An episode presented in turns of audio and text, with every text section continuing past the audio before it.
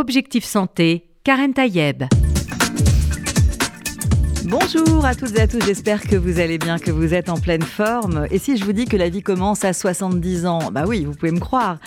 En tout cas, il faut croire le docteur Philippe Abastado qui arrive avec son nouveau livre, Petit traité du vieillissement heureux, et qui dit oui, la vie commence à 70 ans, un livre tout juste paru chez Albin Michel. Bonjour docteur Philippe Abastado. Je rappelle que vous êtes d'abord cardiologue, hein, euh, clinicien, mais que vous aimez beaucoup écrire. Merci, oui, tout à fait. C'est mon troisième ou quatrième livre. Voilà, et vous parlez souvent, pas forcément de cardiologie dans vos, dans votre, dans vos livres, mais vous parlez de la vie en général. Tout à fait. J'essaie d'aller sur la culture parce que les deux sont liés. Et que les médecins, mais on, se, on a des gens en face de nous qui ont leur culture, et donc c'est toujours très intéressant de partager. De, partager tout ça. Et qu'est-ce qui vous dit justement vos patients? Vous avez le sentiment, d'abord c'est vrai qu'on a toujours dit que depuis euh, ces fameuses années 2000 euh, qu'on vit plus longtemps. Plus, c'est vrai. Voilà, c'est vrai. C'est vrai, on, vit mieux. on vit mieux, la vie s'est allongée. Euh, et, en fait, l'idée c'est aussi de comment vivre mieux, pas seulement de vivre vieux. Mais il y a quand même cette course à se regarder dans le miroir. Qu'est-ce qu'on demande au miroir? C'est pas le miroir, miroir, suis-je la plus belle? C'est est-ce que je, est-ce que je fais pas mon âge? C'est souvent c'est ça qu'on demande au miroir C'est ce qu'on. Alors, grand avantage de notre génération, c'est que le miroir nous est très flatteur. C'est-à-dire que quand on regardait la génération, on va pas dire nos parents, ça va les vexer, mais nos, grands-parents, ou même de nos parents, en fait, quelqu'un de 60, 70 ans faisait 13, euh, enfin, plus âgé. Oui, souvent les vieux étaient courbés, les vieux étaient. Voilà. Aujourd'hui, c'est pas le cas. Hein. C'est plus le cas. Mm. C'est plus le cas. Donc, on est très content. Et finalement, quand on regarde dans ce miroir, c'est soi-même qu'on rassure. Mm. Euh, et, et on se séduit soi-même. Donc, c'est pas mal. Alors, on a toujours le contraste entre comment on se sent, l'âge subjectif, l'âge euh, chronologique, mhm. et on est souvent surpris du chiffre. Donc on se regarde, on se dit c'est pas possible, j'ai autant. La vie est passée tellement vite et donc il y a toujours un petit instant de surprise. Donc sauf quand on est triste, mais quand on n'est pas triste, on, a vraiment ce petit moment de, discordance entre l'âge subjectif, l'âge ressenti et l'âge réel. Est-ce qu'on a besoin justement de cette estime de soi plus on prend de l'âge? Est-ce qu'on a besoin justement de ce miroir qui nous dit soit une vérité, hein, euh, parce qu'on fait plus jeune qu'avant forcément, mais aussi malgré tout, euh, comme vous venez, de dire le mot subjectivité quand même, euh, ce miroir est-ce qu'on a tendance à le, voir d'une façon différente? Est-ce qu'on a tendance à vouloir absolument se rajeunir soi-même Je crois qu'il y a une continuité, c'est-à-dire qu'on a toute la vie besoin de l'estime de soi. Et quand on n'a pas l'estime de soi à 30, 40 ou 50 ans, on n'aura pas l'estime de soi à 70. Mm. Donc il faut maintenir un certain nombre de choses, et dans le maintien des choses, il ne faut pas se déjuger. Alors nous, comme médecins, on a souvent les gens âgés qui nous viennent nous dire ah, à quoi je sers ou par quoi je suis là. C'est pour ça que j'ai écrit ce livre, c'est pour répondre à cette question. Et en fait... Ça sert à quoi la vie Ça sert à quoi quand, j'ai 70 ou à qui je sers mm-hmm. Et je crois que plus que jamais, la personne âgée est très utile, et en particulier très utile aux nôtres mhm. et aux autres. Donc, euh, est-ce qu'il faut être utile aux autres pour être utile à soi-même? Oui, parce que euh, il y a un, concept, c'est soi-même n'est pas suffisant. Mhm. C'est-à-dire que si on pousse la personne âgée à être soi-même que soi-même, on arrive à leur dire soyez autonome, débrouillez-vous tout seul, et puis finalement ils se retrouvent tout seuls, ils servent à rien, ils ne sont rien, ils vieillissent parce que c'est quand même inéluctable. Alors et la solitude, on sait qu'elle est aussi très délétère pour, euh, très, très, toxique. Pour accompagner une vieillesse. Très toxique. Donc quand on, met en avant le soi-même, replier sur soi-même, donc l'autonomie, finalement, on replie les gens et ils arrivent à la solitude. Alors que si on met les gens en face des autres, en rapport avec les autres, que leur utilité donc soit avec les autres, mais ils ne sont pas dans la solitude, ils sont avec les autres. Et donc là, c'est un excellent bain de jouvence. Donc euh, surtout, surtout quand on est âgé, ne pas rechercher à tout prix l'autonomie, mais et donc ne pas chercher le repli sur soi, mais chercher le contact avec les autres. Alors vous citez dans votre livre énormément d'auteurs, de poètes, de penseurs à travers les siècles. Euh, vous dites aussi, vous parlez du Talmud, vous dites dans le Talmud, on dit que l'âge de la vieillesse est de 60 ans. Dans les psaumes, on va un peu plus loin, puisqu'on parle de, de 70 ans. Et on dit que les jours de, voilà, dans les psaumes, c'est écrit, les jours de notre vie sont de 70 années et dans la force de 80 années. Ça veut dire quoi dans la force finalement? Comment on interprète euh, ces chiffres qui sont dans les psaumes? Alors, je ne suis pas un, talmudiste et, et, vous le savez, Je pense que euh, la force, c'est la force intérieure. Mhm. C'est-à-dire qu'il y a la force physique et puis il y a la force où on transmet. Or, comme ce qui est important dans le judaïsme, c'est de transmettre, la force physique a moins d'importance que la force de transmission. Et donc, moi, ce que je fais que cet âge de la force, plus loin que l'âge physique, c'est l'importance de la transmission, l'importance de la force. Et on revient également, c'est que être juif n'est pas d'être isolé. Être juif, c'est au minimum d'être dans un groupe. Et donc, c'est pour ça que la force est plus loin de ne pas être seul et de pouvoir transmettre. Euh, donc, d'avoir un rôle finalement. C'est ce rôle que de, chez, sur nous, cette planète c'est nous, il faut pas oublier, on est le minième. C'est-à-dire, quel que mhm. soit votre âge, quel que soit votre maladie, quel que soit votre handicap, le fait d'être homme et femme pour d'autres euh, tâches, donc suffit. Mhm. Donc, euh, on n'est on pas fait pour la solitude, on est fait pour appartenir à un peuple et à un groupe. Alors, vous parlez même de retraités suractifs. Alors, c'est vrai qu'on a remarqué, hein, on parle beaucoup de la retraite en ce moment, mais on remarque aussi qu'il y a beaucoup de, personnes qui touchent leur retraite, mais qui continuent à travailler, à avoir une activité. et ça, ça se voit surtout dans les professions libérales. Et donc, vous parlez de ces retraités suractifs. Alors, il y a en France donc la possibilité de cumul emploi-retraite. Euh, dans les, je ne sais pas les chiffres exacts, mais les cumuls emploi-retraite, c'est quand même 500 000 à peu près salariés qui touchent l'un et l'autre. Dans les professions libérales également, c'est très très euh, fréquent. Et puis quand on fait dans notre entourage, on a le nombre de retraités euh, qui font le taxi pour les petits enfants, qui aident à, la réparer de la maison de campagne. Euh, combien on jamais en fait. On peut combien de retraités jamais s'arrêter. Tournent la pelouse et, font les parpaings pour les enfants, qui repeignent qui repeignent l'appartement. donc, donc alors en plus de ça, c'est qu'il y a beaucoup de gens qui ont une certaine angoisse et la suractivité permet de sublimer l'angoisse. Beaucoup, justement, avant d'arriver à cet âge euh, avancé, donc voilà, l'âge, on va dire, de la retraite en général, beaucoup se disent Mais je, vais être désœuvré, qu'est-ce que je ferai quand je serai vieux Finalement, c'est une question euh, presque philosophique qu'est-ce que je ferai quand je serai vieux? Et pourtant, il y a tellement de choses, on le voit hein, à travers euh, aussi votre livre, combien d'activités de, sont possibles, quel que soit l'âge et qui avance. Finalement, c'est dans la tête tout ça ou pas? C'est, il y a une certaine continuité. Ça dire, je pense que les gens qui se posent la question qu'est-ce que je ferai quand je veux, c'était les mêmes qui au lycée disaient je ne vais pas choisir un métier. Donc euh, il y a une continuité, moi, qui me paraît extraordinaire dans la vie, qui est liée à la personnalité de chacun. Alors, qu'est-ce que je serai dans, dans ce vieux? Des fois, c'est euh, un changement du statut du temps. C'est-à-dire que le temps libre avant, c'était le temps de, loisir. Je travaillais beaucoup et, mhm. et, je pouvais jouer. Et puis ensuite, quand on est retraité, c'est plus du temps libre, c'est du temps occupé. Et donc, il y a une cherche d'occupation. Mais si en cherchant une occupation comme ça, en remplissant son temps, les gens sont heureux, moi, ça me va très bien. Mhm. Donc, on n'a pas besoin d'avoir de justification, d'une vocation ou autre. Donc, euh, il y a des gens qui ne savent pas quel métier choisir quand ils ont 18 ans. Ils deviennent même médecins, et ce qui n'était pas tout mon cas, mais qui deviennent médecins et qui ont toute une vie professionnelle tout à fait euh, nourri et rempli. Donc euh, pourquoi pas se mettre à 65, 70 ans à chercher une nouvelle activité et trouver des grands plaisirs dans cette nouvelle activité. Alors vous parlez beaucoup, comme je l'ai dit, dans votre livre. C'est pas c'est pas vraiment un livre médical, même si vous êtes cardiologue, cher euh, docteur Philippe Abastado. C'est euh, vous, vous, allez puiser finalement dans tout ce qui, ce qui a déjà été écrit sur mmh. ces vieux euh, du temps d'Homère, de, Pascal, dans l'Iliade, dans le Roi Lyre. Vous parlez de, de Corneille, vous parlez évidemment de Molière avec son Harpagon, avec son vieillard maltraité, ah, acariâtre, toujours jamais content, etc. Et et, vous dites, euh, malgré tout, que c'est finalement un, sujet qui est resté indigne des philosophes. On n'a pas beaucoup parlé, en tout cas on a mal parlé de, la vieillesse. Alors, première chose, c'est que j'essaye de m'intéresser à la personne âgée. Je dirais du vieux, c'est un mot que je revendique, beaucoup plus de la personne âgée que de la vieillesse. Ensuite, donc, les philosophes veulent un, sujet existentiel, c'est un, mhm. sujet complet. Donc, et euh, le, sujet âgé, c'est pas, c'est très hétérogène, c'est pas un fait social. Il y a plein de choses différentes, il y a plein d'hétérogénéité. On peut pas faire un seul paquet et je vous donne en fait, le paquet. Quand on dit qu'est-ce que la vieillesse, c'est pas comme dire qu'est-ce que le bonheur. En gros. Voilà, c'est des choses un peu trop, mm. trop paquet. Alors il y avait, à un moment, on avait le féminisme avec Simone de Beauvoir qui vous avait fait un paquet sur les femmes. Bon, ben, on s'aperçoit que le paquet sur les femmes, euh, c'est pas très facile à manier. Pourquoi voulez-vous changer le paquet femme contre le paquet vieux? Parce que la mode change Ça me paraît quand même excessif. Alors les philosophes ont considéré que la vieillesse était inéluctable et en fait, ils projettent dans la vieillesse des problématiques mm. autres. Oui, c'est plutôt, les philosophes se sont tournés plutôt sur la fin de vie, comment on accepte cette fin de vie, plutôt que sur l'état même de la vieillesse, euh, voilà, de, ce sentiment de vieillir et de changer, etc. Vous, vous abordez plus cette question-là. Une chose importante, c'est que euh, nous, enfin, culturellement, on s'intéresse beaucoup plus à la vie.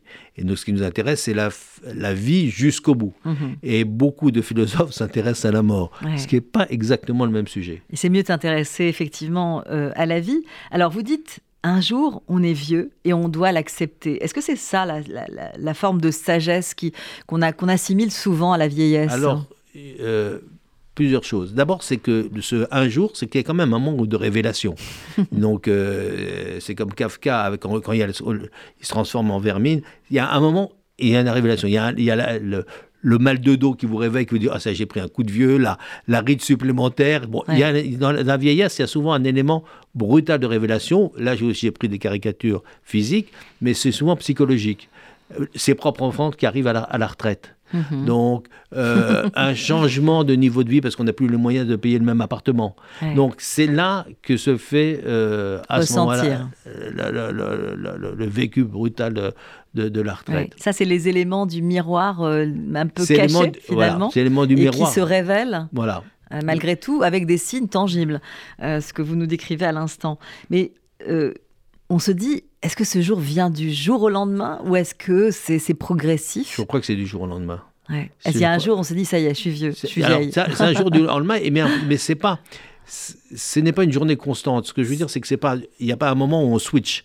Il y a un moment où, comme on a l'interrupteur, on passe de l'un à l'autre. Il y a des moments où on passe de l'un à l'autre. C'est-à-dire qu'un jour, il y a ce moment-là, et puis la vie reprend, on sort, on fait quelque chose, et on oublie qu'on est, on est vieux le matin. Le soir, on n'est plus en, forme, et puis on va dîner avec des copains au restaurant, et on, a de nouveau 20 ans. Et notamment, c'est quand on revoit ses amis d'enfance, on est toujours jeune. Alors, ça, j'ai fait l'expérience récemment. Donc, euh, j'ai un cousin qui avait fait l'anniversaire de ses 65 ans. Et j'avais ses amis de, jeunesse, je les avais connus quand il était à l'école, quand, tout le monde avait 20 ans, et je ne les avais pas vus pendant 40 ans. Et quand vous voyez le groupe constitué de gens qui, que vous n'avez pas vu depuis et vous avez l'impression que ce groupe est très vieux. Et puis quand vous vous rapprochez de chacun, que vous discutez avec chacun, vous retrouvez ces traits de sa jeunesse.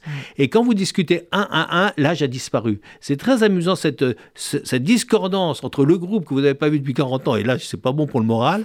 Et puis quand vous rediscutez avec lui... Bah, Trop de cheveux blancs. Les, voilà, les, les, années se sont estompées. Trop de cheveux blancs, j'allais dire. Et pourtant, ces cheveux blancs, ça, ça, ça revient à la mode. On ne cache plus ses cheveux blancs. On a tendance même plutôt même à les montrer. Regardez, euh, je ne me rappelle plus combien, le, le, euh, Vauquier, non, qui était euh, qui a voulu se vieillir pour euh, devenir homme politique. Il pour devenir sage. Pour devenir sage. Et ce qui est également intéressant, c'est que on a eu beaucoup de journalistes avec l'histoire de l'Ukraine. Eh bien, l'âge moyen du journaliste spécialisé dans l'Ukraine, je trouve qu'il a pris. Euh, c'est plus des gamins de 20 ou 20, 30 ans. Donc, sur les chaînes d'information continue, les experts sont reconnus comme experts et finalement, j'ai l'impression que la présentation de l'âge appartient à la, valeur marchande de l'expert, je dirais presque.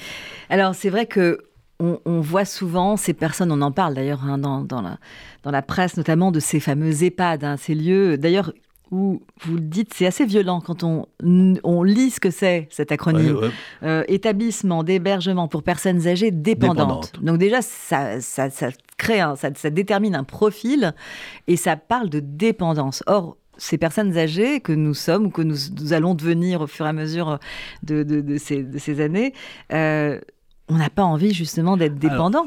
D'abord, première chose, c'est que euh, les EHPAD, enfin plus de 80% des gens ne sont pas en EHPAD. Donc les gens très âgés en, euh, en, EHPAD sont un petit pourcentage de la population, c'est du 20 ou 25%. Deuxième chose, c'est que les gens âgés ont une aide familiale en France supérieure à l'aide fournie par des professionnels. Le chiffre, c'est à peu près trois fois plus d'heures familiales que d'heures fournies par des professionnels. En gros, vous dites dans votre livre hein, qu'il tout le monde a, quasiment tout le monde a un voisin, ah. un oncle, une tante, une cousine, un frère, une sœur, un parent qui, va pouvoir aider. Et ça, c'est très, très, c'est une grande richesse. C'est très optimiste. Mm. Donc, on dit que la société française, donc, est une société violente qui ne s'intéresse pas à ses vieux, etc. C'est faux. Donc, la mm. personne âgée, alors, il y a des familles qui peuvent pas. Enfin, il n'y a pas de. Il y a parfois l'éloignement. Souvent, les parents vivent dans une ville, les enfants ont vécu et dans puis, une dépendance, autre. je veux dire dépendante, parce que quand vous avez une personne âgée dépendante, ça veut dire quelqu'un qu'il faut souvent nourrir. Mhm. C'est quelqu'un dont il faut faire la toilette. Donc c'est euh, c'est pas uniquement euh, âgé, c'est beaucoup, beaucoup très lourd et des, des, des- des gens n'ont pas physiquement ni matériellement le moyen d'une vraie dépendance. Il ne faut pas confondre dépendance et grand âge. Ouais. hein. Donc on peut être très âgé sans être dépendant, c'est ce qui semble être essentiellement la règle. Il ne faut pas oublier que les frais médicaux d'un individu se concentrent sur la dernière année, c'est-à-dire que les gens sont gravement malades juste la dernière année. Donc jusqu'avant la dernière année, eh ben, ils arrivent à vivre à peu près correctement. Donc un peu d'optimisme pour, euh, pour, Très pour le quotidien. Alors vous qui êtes cardiologue, cher euh, docteur Philippe Abastado, on dit, c'est voilà, une phrase qui, qui- qui a fait son temps, hein, mais qui je pense continue à, à avoir son, son- un raisonnement assez juste. hein. On dit souvent, on a l'âge de ses artères. Ouais. Vous, vous en pensez quoi, euh, cher Ah, docteur euh, Philippe Alors, Abastado euh, oui, tout à l'heure, je vous avais dit gentiment euh, le sous-titre euh, Oui. L'âge commence à 70 ans. La vie Euh, commence à je- 70 ans. euh, enfin, la, la vie commence à 70 ans. Euh, Il y avait une chanson de Tino Rossi, donc euh, c'est un autre style, bien sûr, qui, qui j'avais une chanson, c'est L'âge euh, La vie commence à 60 ans. Ah oui. Donc, entre Tino Rossi et aujourd'hui, 10 ans de plus. Et bien, pour les artères, c'est la même chose. Parce que euh, dans les années 80-85 à peu près, donc quand on a commencé à s'intéresser au cholestérol, on disait c'est pas la peine Mhm. de faire un dosage du cholestérol après 65 ans. Pour quelle Au- raison? aujourd'hui- Parce que les gens étaient âgés, ça vaut plus le coup de faire de la médecine préventive. Ouais. Aujourd'hui, quand vous, recommandez, vous regardez les recommandations, le bilan lipidique va sans complexe, donc à 80 ans. Mhm. Donc on pense aujourd'hui que à la prévention est nécessaire chez les gens de 80 ans, alors qu'il y a 20 ans, on a arrêté la prévention à 65. Donc quand vous me posez la question sur l'âge des artères, l'âge des artères a énormément, énormément reculé. lui Et on, aussi. fait, on continue à faire de la prévention euh, quasiment tout le temps. Parce qu'on peut, on peut Alors- régler un problème de cholestérol à 80. Alors, à 80 le ans. cholestérol, comme tout le c'est-à-dire que quand on est âgé, il faut pas, pas oublier une chose, c'est qu'on est plus fragile. Donc, quand on est plus fragile, il faut Ça veut être dire plus... quoi Être plus fragile en médecine, docteur Alors, on Philippe a des, indices qui sont des indices de fragilité, Mhm. donc euh, ça, ça c'est largement étudié, mais de simple bon sens, c'est que quand vous tombez, vous vous cassez plus facilement. Mhm. Quand vous avez une infection, n'importe quelle infection suppose une adaptation du débit cardiaque, des réactions immunologiques qui vous protègent, elles sont moins puissantes. Mhm. Donc toute la vie vous expose à une fragilité accrue. Et le meilleur moyen de ne pas tomber quand on est fragile, c'est être rigoureux. C'est-à-dire donc avoir une activité physique régulière. Donc, Mhm. Vous le dites, hein, l'activité physique régulière, c'est Fondamental. c'est renforcer ses muscles et, et renforcer ses- son ossature. Enfin, donc c'est tout un. C'est c'est C'est pas, fondamental. c'est pas pour rien. C'est fondamental d'abord Mm. parce que quand on utilise simplement la marche, on conserve tous ses muscles, même Mhm. ses biceps, pour des Mhm. raisons euh, euh, hormonales. La deuxième chose, c'est que marcher beaucoup ou avoir une activité physique, mais vous, comme si vous avez des cuisses solides, vous allez moins vous casser la nénette. Vous allez Mhm. avoir un, é- un équilibre beaucoup- plus euh, stable. Vous allez avoir beaucoup d'activité physique, donc du point de vue métabolique, votre sucre va être utilisé, donc vous aurez moins de diabète. Et tout est, tout est comme ça. Donc l'activité physique stable est très importante. Donc ce qui est aussi très importante, c'est manger, ni trop, mais également ni trop peu. Mhm. Donc, et puis ce qui est également très important, c'est de rester de bonne humeur, parce que si vous ne restez pas de bonne humeur, tout le monde va partir. Alors, on va euh, justement ça, essayer de rester de bonne humeur en écoutant euh, un peu de musique. Je rappelle que je suis en compagnie du docteur Philippe Abastado pour son nouveau livre Petit traité euh, du vieillissement heureux, un livre paru chez Albin Michel. On continue cette conversation juste après.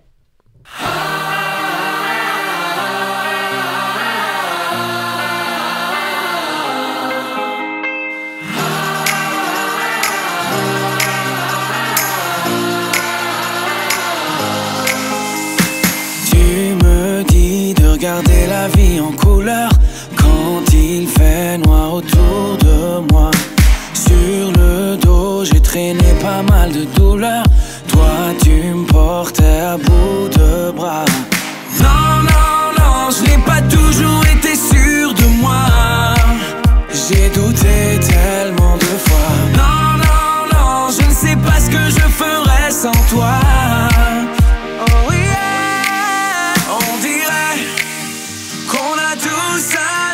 On dirait, on dirait bien que c'est toi.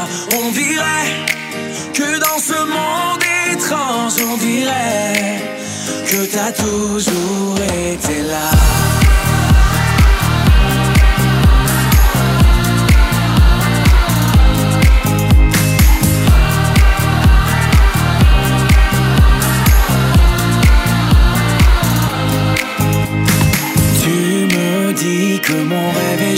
Que j'ai juste à tendre la main. Toute ma vie, je peux la passer à t'écouter. La douceur est ton seul refrain. Non, non, non, ce n'est pas toujours facile pour moi. J'ai plié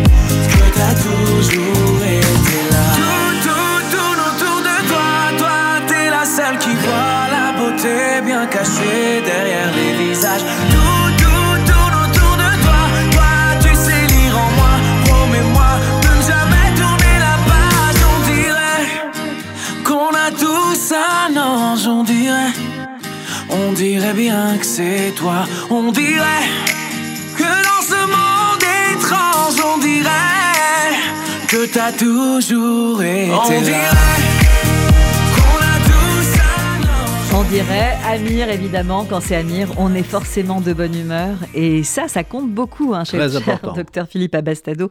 Euh, on a besoin justement d'être accompagné par tous ces petits moments de la vie qui nous rendent plus, plus heureux, plus joyeux. Ça participe euh, finalement d'un, voilà, d'une, d'une meilleure vie. Tout à fait, tout à fait.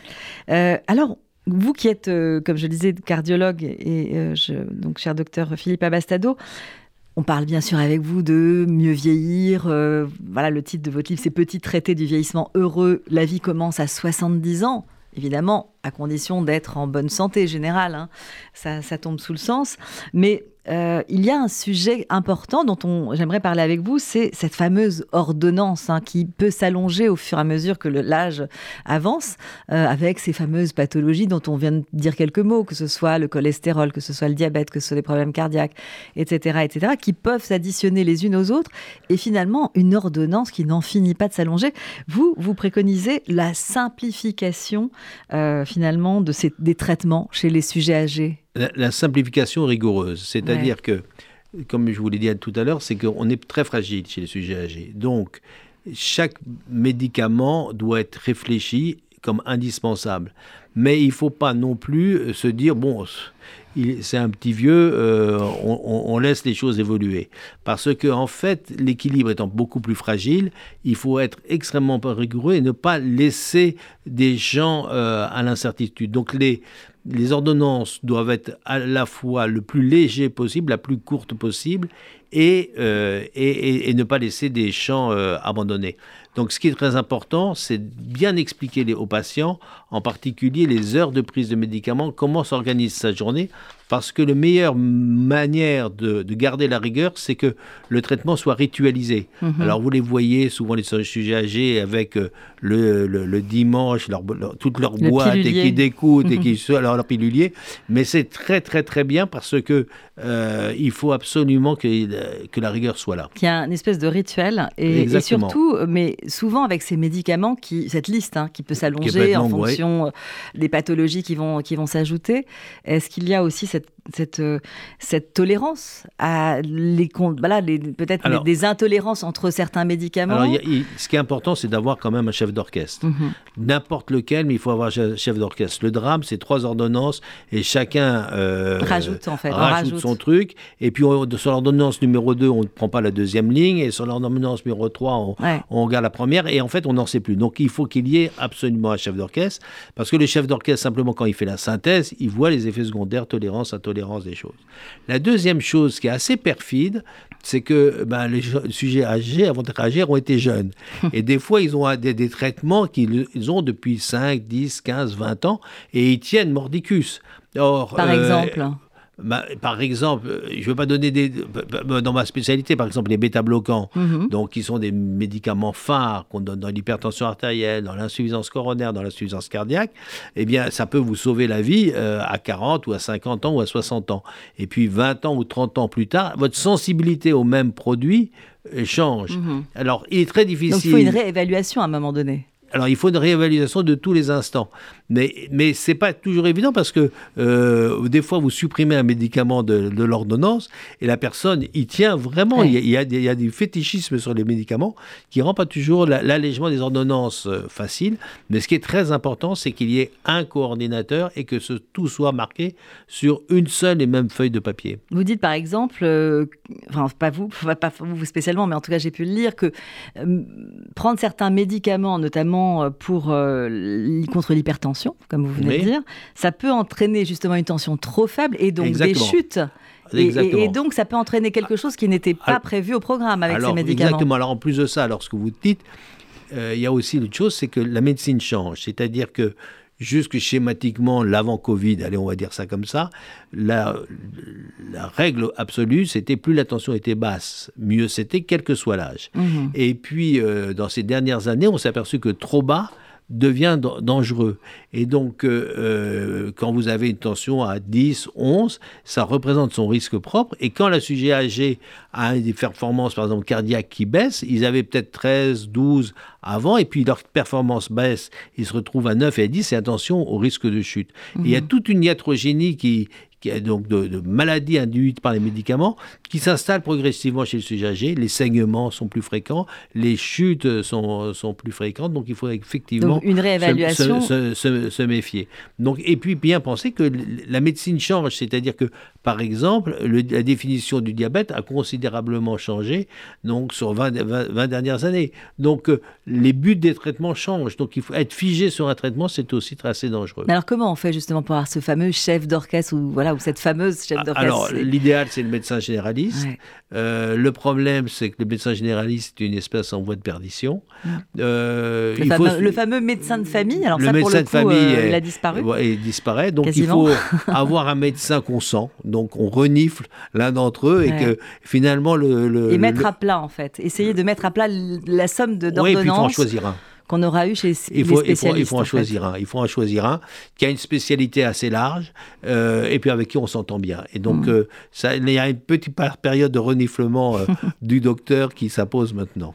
C'est important. En tout cas, c'est vraiment un sujet euh, important parce qu'on comprend important. bien qu'en vieillissant de plus en plus, euh, et en, c'est- voilà, avec, on a, on a, je trouve que l'idée de cette ordonnance qui s'allonge au fur et à mesure aussi euh, Bien sûr. de, de l'âge l'âge qui avance. Il y a évidemment des personnes âgées qui ne prennent aucun médicament, ça existe. hein, je voudrais Ouais, rassurer il y a- aussi. il hein. il y en a même qui, qui, qui hissent un drapeau. Moi, je prends aucun médicament. On a Eh. l'impression c'est Oui, mais ça, Astérix, voilà, ça, c'est- ça- ça existe aussi.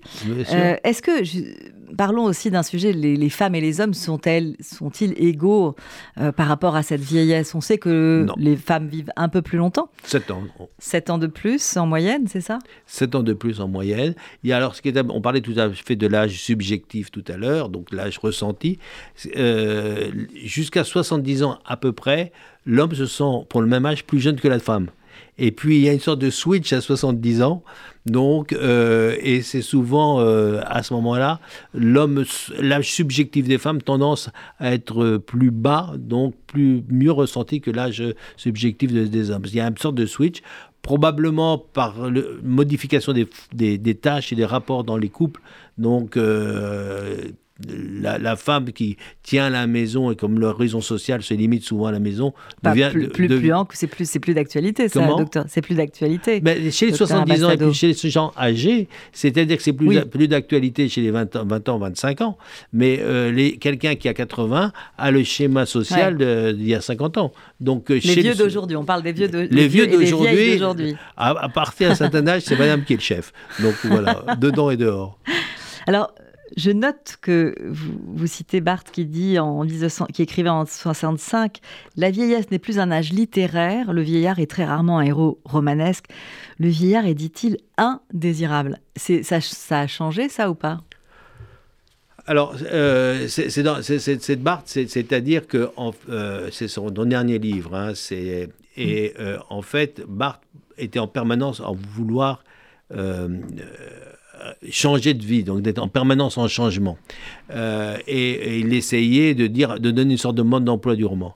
Est-ce que le sujet âgé est, est, est élément de, dans, la littérature contemporaine, il reste quand même très marginalisé. Donc, ce n'est pas tellement un, sujet d'écriture. Ce qui est aussi intéressant à noter, c'est que euh, rares sont les gens qui commencent, des grands, écrivains ont commencé leur vie souvent, ils ont commencé leur vie par le roman et, et avec les années, ils, écrivent moins le roman, ils vont beaucoup plus donc sur l'autobiographie, sur le mhm. retravail de la langue. Donc le roman est, sous, est œuvre essentiellement de jeunesse. Donc finalement, jusqu'à jusqu'à maintenant, les, vieux sont, sont voués à être des, des harpagons, euh, non, y a des, tout, êtres. Euh, alors non, il y a, y a, le. Attendez, il y a le vieux grinché dans la littérature. et je pense que tout le monde autour de nous connaît également un vieux grincheux qui n'est pas obligatoirement dans la littérature. Donc, ça existe. Mais euh, pas uniquement. Quand vous prenez, par exemple, vous avez cité tout à l'heure Shakespeare. Donc, les vieux de Shakespeare, il y a Flagstaff qui est un vieux bilibidineux, bien sûr. Mais euh, quand vous prenez euh, le, roi Lear, quand vous prenez Gloucester, quand vous prenez Kent, ce sont des, personnes âgées tout à fait dignes, mm. donc tout à fait bien. donc, mais le sujet âgé n'est pas tellement un sujet de, littérature. Vous prenez Zola, par exemple, ou alors Balzac, il y a plein de sujets âgés chez Balzac, ils sont très nombreux. Mais là, ils, sont un peu de faire-valoir de quelqu'un de jeune, si vous voulez. Alors, il y a Goriot, bien sûr, qui est un brave mec, mais, mais finalement, ils n'ont pas toujours un très bon rôle, le sujet âgé, dans la littérature française. Donc, vous, hein. vous, appelez, en fait, les, les écrivains, les poètes, euh, les autrices euh, à s'intéresser davantage aux vieux? Non, parce que le problème, c'est que les écrivains... Euh, et finalement, ils écrivent essentiellement une chose par rapport à eux-mêmes, avec des transpositions. Or, ce que je vous ai dit, c'est que l'écriture du, roman n'est pas tellement. C'est plutôt un style, un mode d'écriture du sujet jeune par rapport au sujet âgé. Donc, euh, je crois que l'avenir du vieux dans le roman n'est pas extraordinaire. Dans la poésie, il n'y en a pas beaucoup également. Donc, il y, a, il y a Hugo, etc. Mais c'est c'est pas très vendeur. Euh, il faut que ça change. Donc, si, je, si, si, on lit votre livre, euh, c'est justement pour que ça change. Mais ça va changer. Ça va changer ça va changer. Mais euh, c'est pas c'est pas un sujet, je pense, très important. Quand, moi, j'utilise volontiers le mot vieux parce que je pense qu'il faut s'intéresser à l'individu. Mhm. Mais quand vous dites vieux dans la rue, c'est souvent mal, mal connoté. Donc, on n'est pas quand même au, moment où tout est bien. Euh, il faut rester. il y a encore des choses à faire. Il y a encore euh, une part du miroir, hein, finalement. Il y a une corde à régler. Et une fois que ces personnes âgées se verront euh, dans ce miroir euh, refléter quelque chose, finalement, de. Voilà, de très positif, les, choses peuvent changer J'insiste, moi, très lourdement, c'est que le sujet âgé n'a jamais été aussi important qu'aujourd'hui. Pourquoi? Parce qu'actuellement, on est dans un monde où les familles sont complètement décomposées. Donc, et quand vous avez des gamins eh bien, il leur faut une référence familiale. Et quand le monsieur, madame se sont tous remariés, etc., finalement, c'est le grand-père, c'est l'arrière-grand-père qui fait l'identification familiale. Et donc, le sujet âgé est très important maintenant parce que ça permet aux jeunes générations de savoir qui ils sont. Et, euh, ça, c'est absolument... Euh, très illustré par la, recomposition familiale, et puis ça est illustré également dans notre communauté, par exemple les jeunes thunes. donc, les jeunes thunes. Alors, moi, j'ai posé une thune. Donc, mes, mes, enfants ont passé toutes leurs vacances en Tunisie. Mais ils sont exceptions. Et on s'aperçoit que beaucoup de jeunes thunes n'ont jamais mis les pieds à Tunis. Donc, et c'est leurs grands-parents qui, sont, qui, ont une vie tunisienne. Et pourtant, ils s'identifient comme thunes, alors que mhm. finalement, ça, n'est plus, ça plus de matérialité pour eux. Donc, c'est l'exemple même de l'importance de la personne âgée pour que les petits-enfants se construisent et savent qui ils sont. C'est en tout cas un très beau rôle, hein, puisque c'est le rôle de la, de la transmission, et c'est celui dont on parlait au tout début de l'émission. Euh, je crois que c'est un très beau sujet, en tout cas, cher euh, docteur Philippe Abastado. Je rappelle votre livre, Petit traité du vieillissement heureux. Oui, la vie commence à 70 ans, un livre paru chez Albin Michel. En tout cas, on souhaite une vie très heureuse hein, à tous nos vieux qui nous écoutent, et évidemment, évidemment à tous les plus jeunes d'entre nous aussi. Hein. Donc, euh, bonne santé à tous. On souhaite aux jeunes de devenir vieux. Exactement. C'est la plus belle des choses qu'on voilà, la plus belle des choses qu'on puisse souhaiter à tout le monde. Merci. À la semaine prochaine.